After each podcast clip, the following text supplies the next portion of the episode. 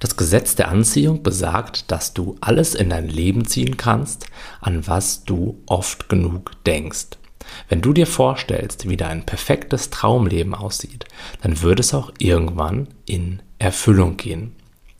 Jetzt ist aber die Frage, warum leben dann so wenige Menschen wirklich das Leben ihrer Träume und haben den ganzen Tag bestimmte Probleme, sind in einem Job, der ihnen nicht gefällt oder in einer Beziehung, die nicht gut für sie ist.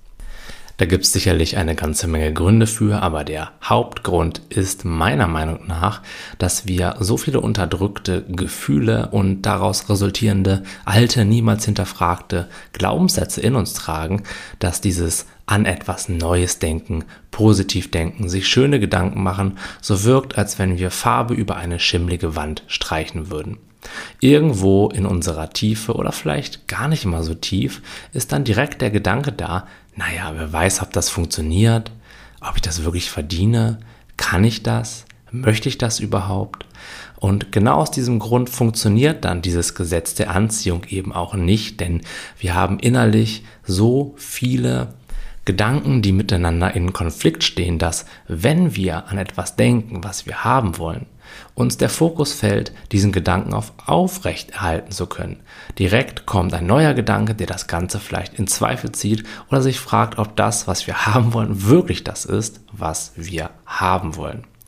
Und der Grund, dass wir diesen Gedanken nicht aufrechterhalten können, diesen Fokus nicht beibehalten können, ist eben, dass in den meisten Menschen emotional noch so viel Energie angestaut ist, so viel Unaufgelöstes aus der Vergangenheit präsent ist, dass einfach ein riesiges inneres Chaos aus Emotionen, aus Gedanken am Start ist und wir diesen Fokus eben nicht in der Lage sind, aufrechtzuerhalten.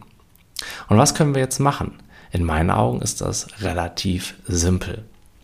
Diese Gedanken, diese positiven Gedanken auf das, was wir wollen, lassen sich dann immer und immer leichter aufrechterhalten, wenn wir vorher diesen emotionalen Keller einmal aufgeräumt haben, wenn wir hingeschaut haben und uns mit unseren Ängsten, Gefühlen von Kleinsein, Gefühlen von etwas nicht verdienen, Gefühlen davon, etwas nicht zu können, auseinandergesetzt haben, sie losgelassen haben und so mehr inneren Raum für diesen klaren Fokus auf was wir wirklich wollen, aufrechtzuerhalten.